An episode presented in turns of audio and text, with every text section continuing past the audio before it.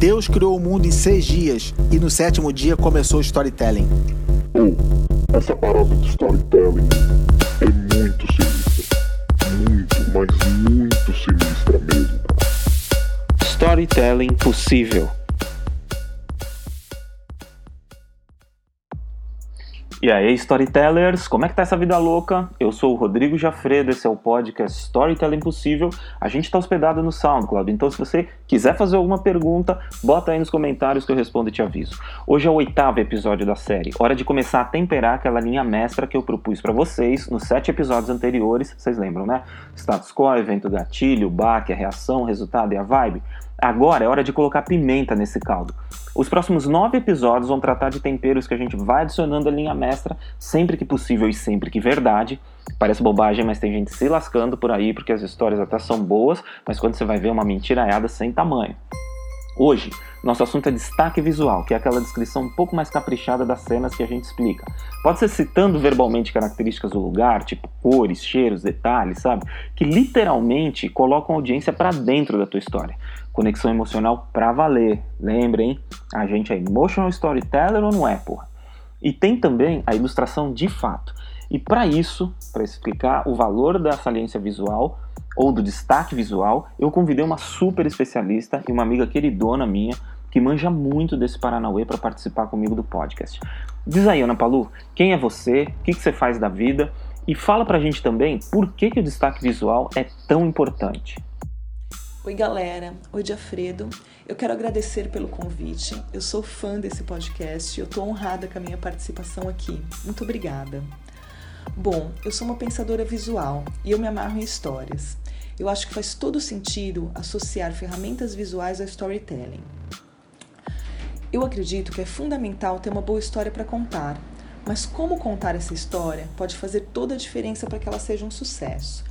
Pode emocionar a sua audiência ou não, pode criar empatia, mexer com a imaginação ou passar desapercebida. Existem alguns recursos que ajudam a contar bem uma história, e um deles é o uso de elementos visuais. Dependendo da forma que você usa esses elementos, você pode transformar sua história em uma narrativa visual, que é uma outra forma de storytelling. Um bom exemplo disso são os desenhos feitos nas paredes das cavernas pelo homem há mais ou menos 6 mil anos.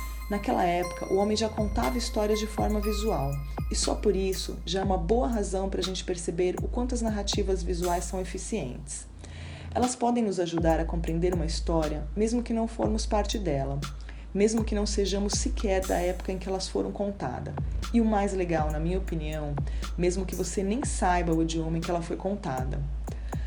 Além disso, usar elementos visuais toca emocional da audiência o que tem que ser parte dos objetivos do storytelling, se considerarmos que a maioria das decisões são tomadas pelo emocional, como o Diafredo falou pra gente lá no primeiro episódio dessa série, lembra? Sensacional, Ana, mas parece que vai um pouco além o lance da saliência visual, né? O é, que, que você tem a dizer sobre aquela parada de que não basta mais dizer, mas tem que mostrar? Isso também tem a ver com bom storytelling ou nem? Tô viajando. Um estrategista digital chamado Justin Gorborough disse uma vez, se referindo a consumidores, que a audiência de hoje nos diz claramente: não se limitem a nos contar, nos mostrem. O que os consumidores querem nos dizer? Que eles querem se sentir estimulados, envolvidos, entretidos pela nossa história. Então, usar elementos visuais é um ótimo recurso para provocar essas sensações na audiência. Algumas estatísticas nos mostram que quando contamos um conteúdo de forma verbal, o nosso cérebro tem a capacidade de memorizar e assimilar de 17 a 25% desse conteúdo. Quando você associa imagens a essa narração, esse número sobe para 70%. Isso nos mostra o poder que a imagem tem de registrar, criar memória e entendimento no nosso cérebro sem contar que imagens mexem com a nossa imaginação. E com isso, você pode conseguir provocar uma identificação na audiência e até mesmo a vontade de participação. E que tipos de elementos visuais podemos usar para nos ajudar a contar melhor a nossa história? Bom, isso depende principalmente de três fatores: que tipo de história, projeto e situação você quer contar, quem é sua audiência e quais recursos você tem. As soluções, elas podem ser muitas e variar de acordo com o seu objetivo.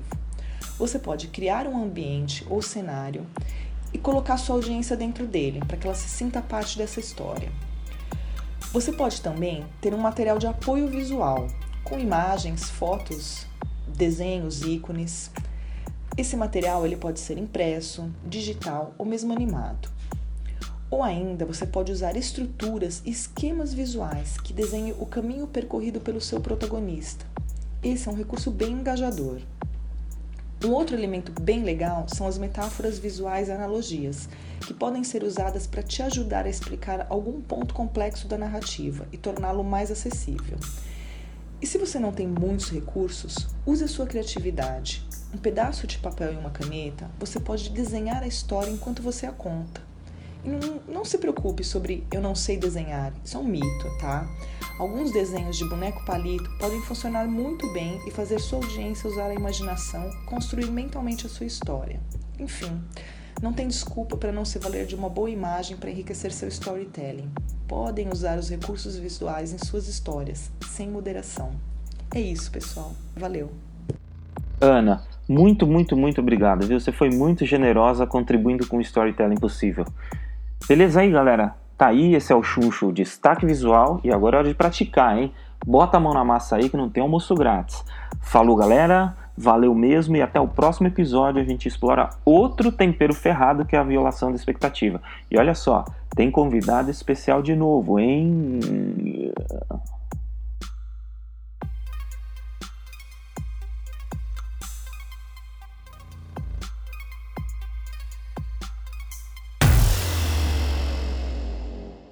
Deus criou o mundo em seis dias e no sétimo dia começou o storytelling.